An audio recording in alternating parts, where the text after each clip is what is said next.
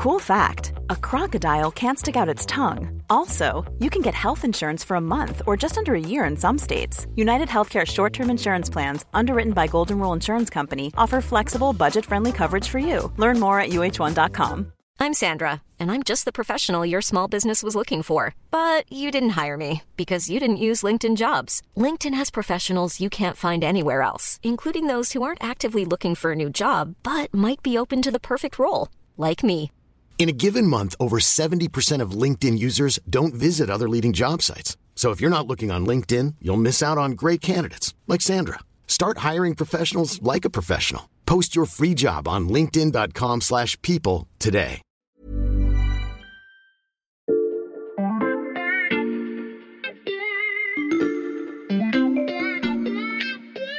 Salut, c'est Xavier Yvon. Nous sommes le mardi 23 mai 2023. Bienvenue dans La Loupe, le podcast quotidien de l'Express. Allez, venez, on va écouter l'info de plus près.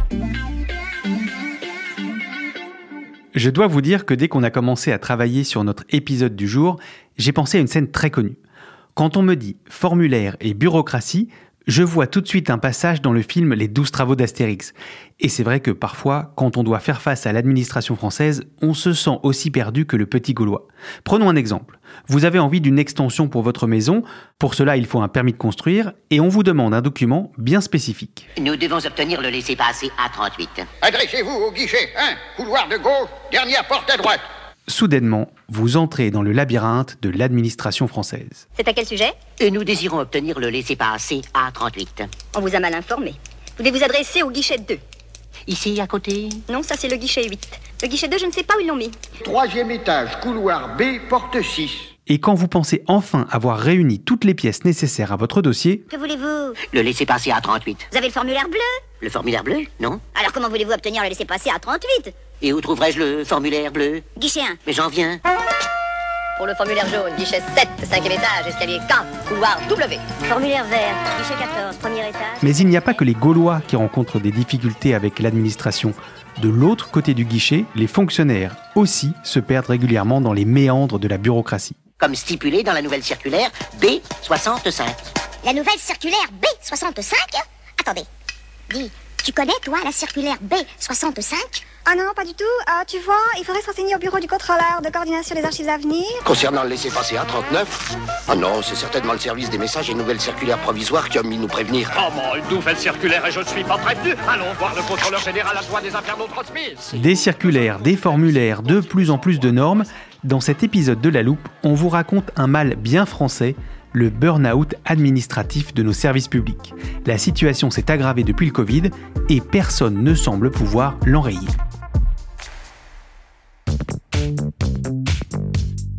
C'est une très bonne comparaison, Xavier, avec les 12 travaux d'Astérix. Moi, j'avais une scène un peu similaire en tête, c'est celle de l'auberge espagnole de Cédric Lapiche, quand le personnage principal tente de s'inscrire en Erasmus et qu'il se décourage clairement face au nombre de papiers à rendre. Écoute chacun ses références, ça dépend peut-être de l'âge. Je te présente, avant qu'on commence cet épisode, Céline Delbecq, journaliste au service Société de l'Express. Tu rentres tout juste de la Manche, où tu étais en reportage auprès de ces élus et fonctionnaires qui croulent sous la paperasse. Tout à fait, avec ma collègue Alexandra Saviana du service Société, on a discuté avec des maires ruraux, mais aussi avec des policiers, avec des infirmiers et infirmières, qui partagent tous en fait un même sentiment, celui que les normes sont trop nombreuses et surtout qu'elles augmentent. On va se pencher sur chacune de ces professions que vous avez rencontrées.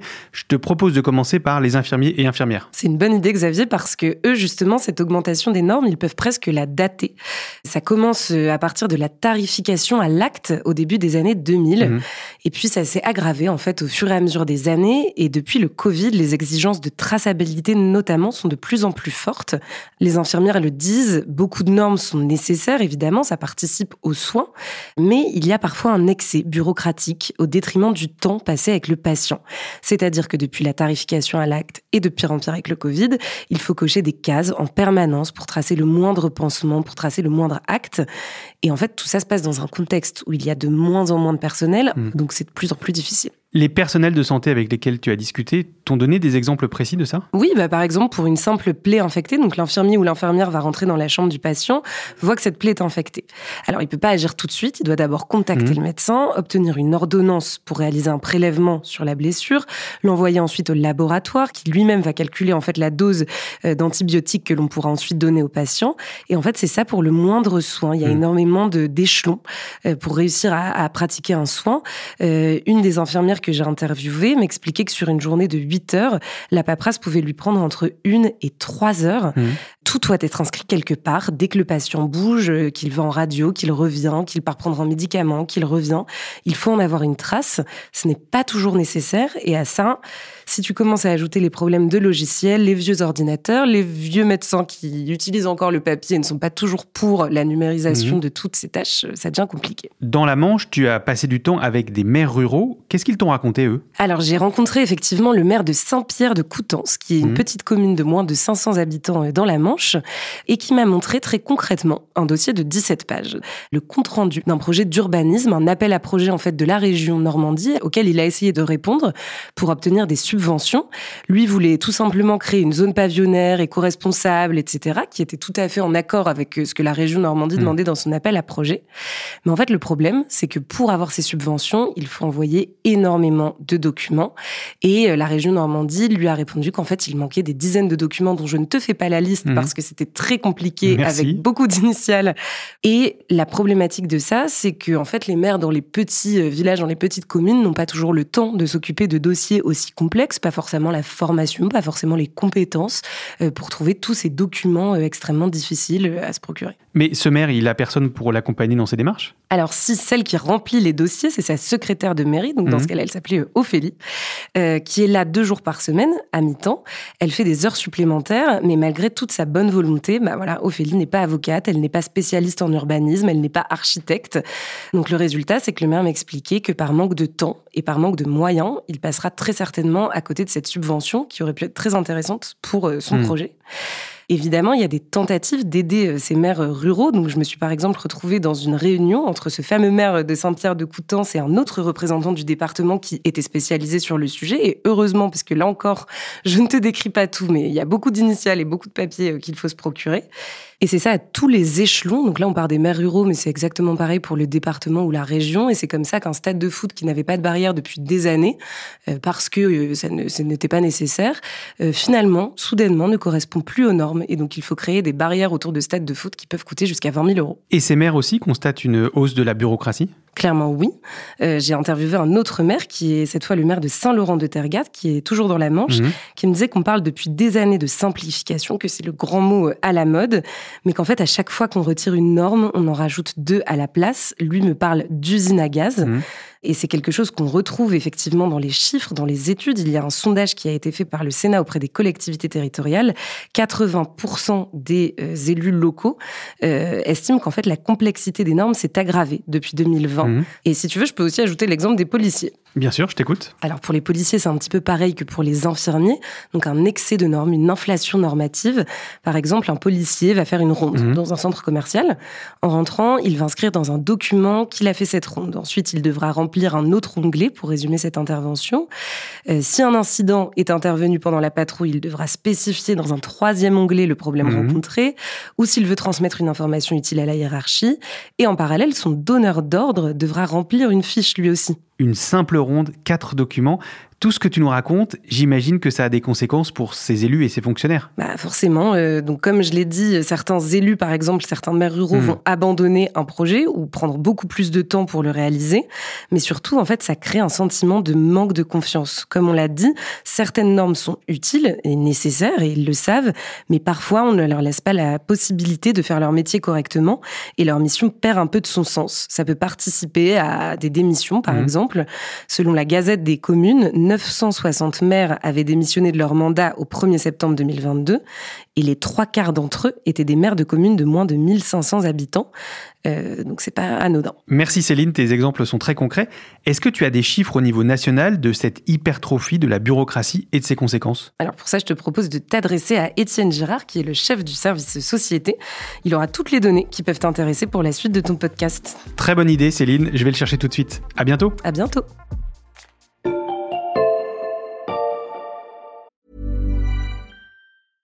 Hiring for your small business? If you're not looking for professionals on LinkedIn, you're looking in the wrong place. That's like looking for your car keys in a fish tank. LinkedIn helps you hire professionals you can't find anywhere else, even those who aren't actively searching for a new job but might be open to the perfect role. In a given month, over 70% of LinkedIn users don't even visit other leading job sites. So start looking in the right place. With LinkedIn, you can hire professionals like a professional. Post your free job on linkedin.com/people slash people today.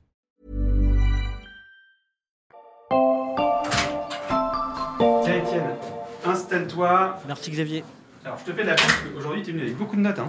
Oui, parce qu'avec Anne Rosencher, directrice déléguée de l'Express, on a discuté avec Jérôme Fourquet, sondeur et essayiste qui connaît bien ces sujets. Mhm. Et il nous a donné tout un tas de données. Alors j'ai préféré venir avec des notes pour être bien précis. Et tu as aussi deux livres avec toi, tu nous expliques? Celui-ci, c'est un code de procédure pénale Mhm. qui date de 1959. C'est un petit livre rouge, pas très épais, un peu comme un carnet de notes. Ouais, je vois. Et à côté, regarde celui de 2003. Ah oui, on dirait un gros dictionnaire. On voit tout de suite que ça veut dire qu'il y a eu une augmentation des procédures, des règles. Alors parfois c'est nécessaire évidemment, Mhm. mais quand tu le feuillettes, il y en a beaucoup qui renvoient à d'autres règles. Donc tu vois, c'est très concret cette hausse des normes. C'est pas juste du ressenti comme les exemples racontés par Céline. Tu as d'autres chiffres pour nous qui illustrent ça? Eh oui, en 20 ans, tiens-toi bien, tu vas avoir le tournis. En 20 ans, le nombre d'articles législatifs et réglementaires est passé de 215 000 à 331 000 en 2022. Mhm. Comme ça, c'est peut-être pas très parlant, Pas mais ça veut dire que notre stock normatif comptabilise plus de 45 millions de mots, deux fois plus qu'en 2002. Du côté des emplois, là encore, attention, avalance de chiffres, mais ça Mhm. va t'impressionner. En 2021, tu avais 5,6 millions de fonctionnaires. 1 million de plus qu'en 1997. Au total, dans la fonction publique, il y a eu une hausse de 22% quand la population a pris seulement 13%. Et ça concerne autant la fonction publique d'État que la fonction publique territoriale ou hospitalière. C'est vrai que tes chiffres donnent un peu le tournis. Pourquoi le nombre de fonctionnaires a-t-il autant augmenté, Étienne? D'abord, on a beaucoup recruté dans les fonctions d'encadrement dans la fonction publique. Mhm. Pourquoi? Parce qu'à un moment, la France s'est désindustrialisée, alors que dans le même temps, on envoyait beaucoup plus de gens passer et réussir le bac. Donc on a eu beaucoup de diplômés, donc on a commencé à recruter beaucoup de fonctionnaires de catégorie A, les cadres. Forcément, on a commencé à multiplier les strates. Pour citer Jérôme Fourquet, on a multiplié le nombre de chefs à plumes ça se répercute sur les petits Indiens qui ne sont plus assez. Et Xavier, si je te parle de reporting, est-ce que ça te dit quelque chose? Reporting, c'est des rapports d'activité, non? Des données dans des tableaux Excel? Exactement. On trouvait ça avant surtout dans le privé, mais maintenant aussi dans le public. À partir des années 2000, l'idée a été de faire la chasse à toute déperdition des deniers publics. Et pour ça, l'administration a mis en place les fameux reporting, des objectifs chiffrés pour contrôler la productivité. Alors c'est bien évidemment, mais ça a un effet pervers. On connaît une fièvre des indicateurs, une multiplication des tâches, des documents. Maintenant d'ailleurs, même dans le public, on a des primes aux chiffres. Ça participe à l'avancement, à votre carrière, à la hausse de la rémunération. Il faut être efficace. À ça, tu ajoutes la multiplication des nouvelles agences gouvernementales. Forcément, tout ça crée toujours plus de normes. Céline nous parlait des conséquences dans le quotidien des agents qui se sentent dévalorisés, mais économiquement, est-ce qu'on a une idée de ce que cet excès de bureaucratie peut coûter? C'est difficile à quantifier, mais on a quand même quelques éléments. L'OCDE a chiffré le coût de la complexité administrative française. Mhm. 3% du PIB selon eux. Et j'ai noté un autre chiffre pour toi. Mhm. 2 milliards d'euros.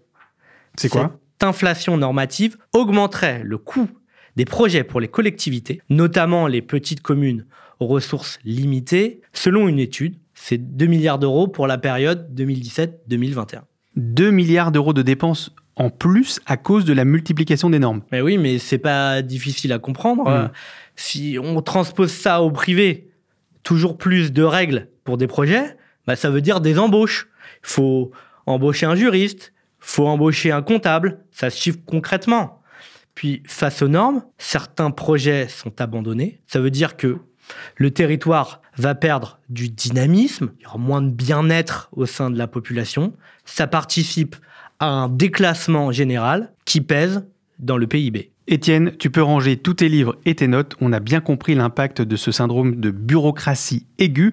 Il est temps de se demander pourquoi cette spécificité bien française résiste encore et toujours à toutes les tentatives de changement.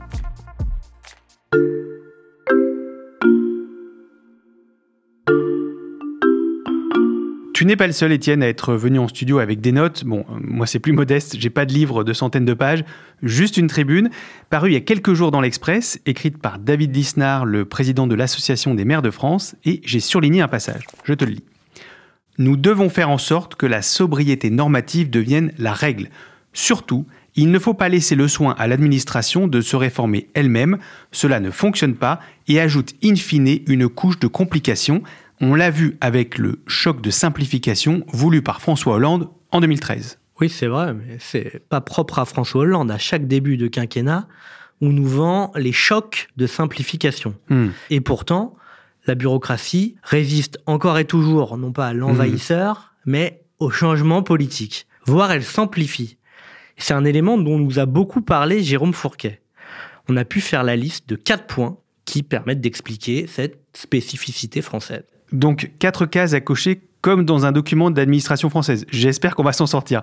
On va donc y aller point par point. Je t'écoute pour le premier. Ah, c'est une raison, on va dire, historique. On a toujours eu un État centralisé, en surplomb, dans un rapport de défiance mmh. du citoyen. On considère qu'il faut contrôler le subordonné et au-delà la personne privée, la société. Tout administré peut être quelqu'un qui potentiellement ne respecte pas les règles. Donc s'il faut des règles, il faut les contrôler. Ça crée une obsession du tout traçable. On l'a bien vu pendant le confinement. Fallait inscrire sur l'attestation, rappelle-toi, la date et le lieu de naissance. Tout ça pour sortir se promener à un kilomètre autour de chez soi. La défiance historique de l'État vis-à-vis des citoyens, je coche. Quelle est la deuxième case de notre formulaire et donc la deuxième explication que donne Jérôme Fourquet? C'est un élément culturel.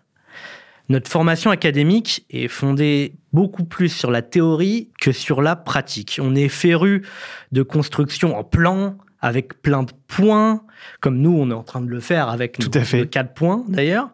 Le goût de l'abstraction, de la norme pure et parfaite, ça c'est vraiment français, mmh. quand les pays anglo-saxons, eux, sont beaucoup plus imprégnés de pragmatisme. Et tout ça, ça donne des gens qui produisent de la norme, les chefs à plumes, Mhm. dont je parlais euh, tout à l'heure. Tout à l'heure, tu disais euh, chacun ses références. J'ai envie de te parler euh, rapidement de Georges Courteline, qui écrit en 1893 mhm. Messieurs les ronds de cuir, un court roman sur l'administration française. L'anti-héros par excellence de ce roman, il s'appelle Théodore van der Hogen.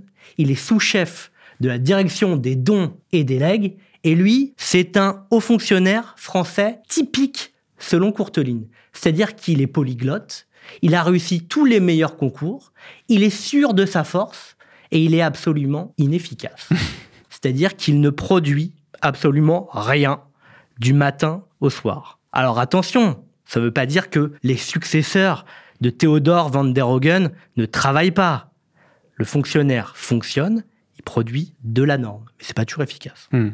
Est-ce que je peux passer à la case suivante maintenant, Xavier? Oui, je coche celle-là et je t'écoute. En France, il y a aussi un poids très important du corporatisme. Les fameux grands corps. Par exemple, pour construire un bâtiment dans une commune, hop, les ingénieurs des ponts arrivent avec leurs normes. Hop, ceux du patrimoine ajoutent les leurs. Après, tu ajoutes les normes de recherche de biodiversité, celles de l'agence de l'eau. Chacun défend sa spécificité. Ça crée des couches, des couches, des couches de normes distinctes qui sont difficiles à gérer. Céline le racontait, pour ces élus ruraux qui n'ont pas toujours les moyens de s'y préparer. Tu parles des témoignages de Céline. Euh, justement, les élus comme les policiers et infirmières disent comprendre la plupart de ces règles. Ils expliquent qu'elles sont faites pour protéger les citoyens et se protéger contre des procès éventuels. Ça, c'est justement la dernière case de ma liste. Mmh. À toutes les spécificités françaises s'ajoute désormais une américanisation de l'administration. C'est la peur du procès, tu l'as dit. Ça fait qu'on est dans des situations de ceinture et bretelles. Pour simplifier, à un moment de la chaîne, il va toujours y avoir quelque part un nouveau Théodore van der Hogen mhm. qui va dire et si se laisser passer A38, pour reprendre l'exemple d'Astérix, il pouvait pas servir? Et on lui répond, ben si, si, ça peut servir. Et donc, on multiplie les normes pour parer à toute critique. Bon, on a coché toutes les cases de notre formulaire. Est-ce que toutes ces raisons font qu'on est condamné à subir pour toujours cette inflation bureaucratique? Ce qui est sûr en tout cas, c'est que c'est dantesque de s'attaquer au mammouth qu'est la bureaucratie française. Maintenant, il n'y a pas de fatalité, mais il suffira pas d'expliquer qu'on va faire des chocs de simplification. On comprend bien que cet attrait pour le compliqué, pour le formulaire, pour la paperasse extrêmement complexe, c'est un mal tout à fait culturel et donc il faut se désacculturer si on veut euh, changer de perspective et relever la tête à ce niveau-là. Il faut lire du Courteline et se désacculturer. Merci beaucoup Étienne. Merci à toi, à bientôt. Étienne Girard, chef du service Société de l'Express.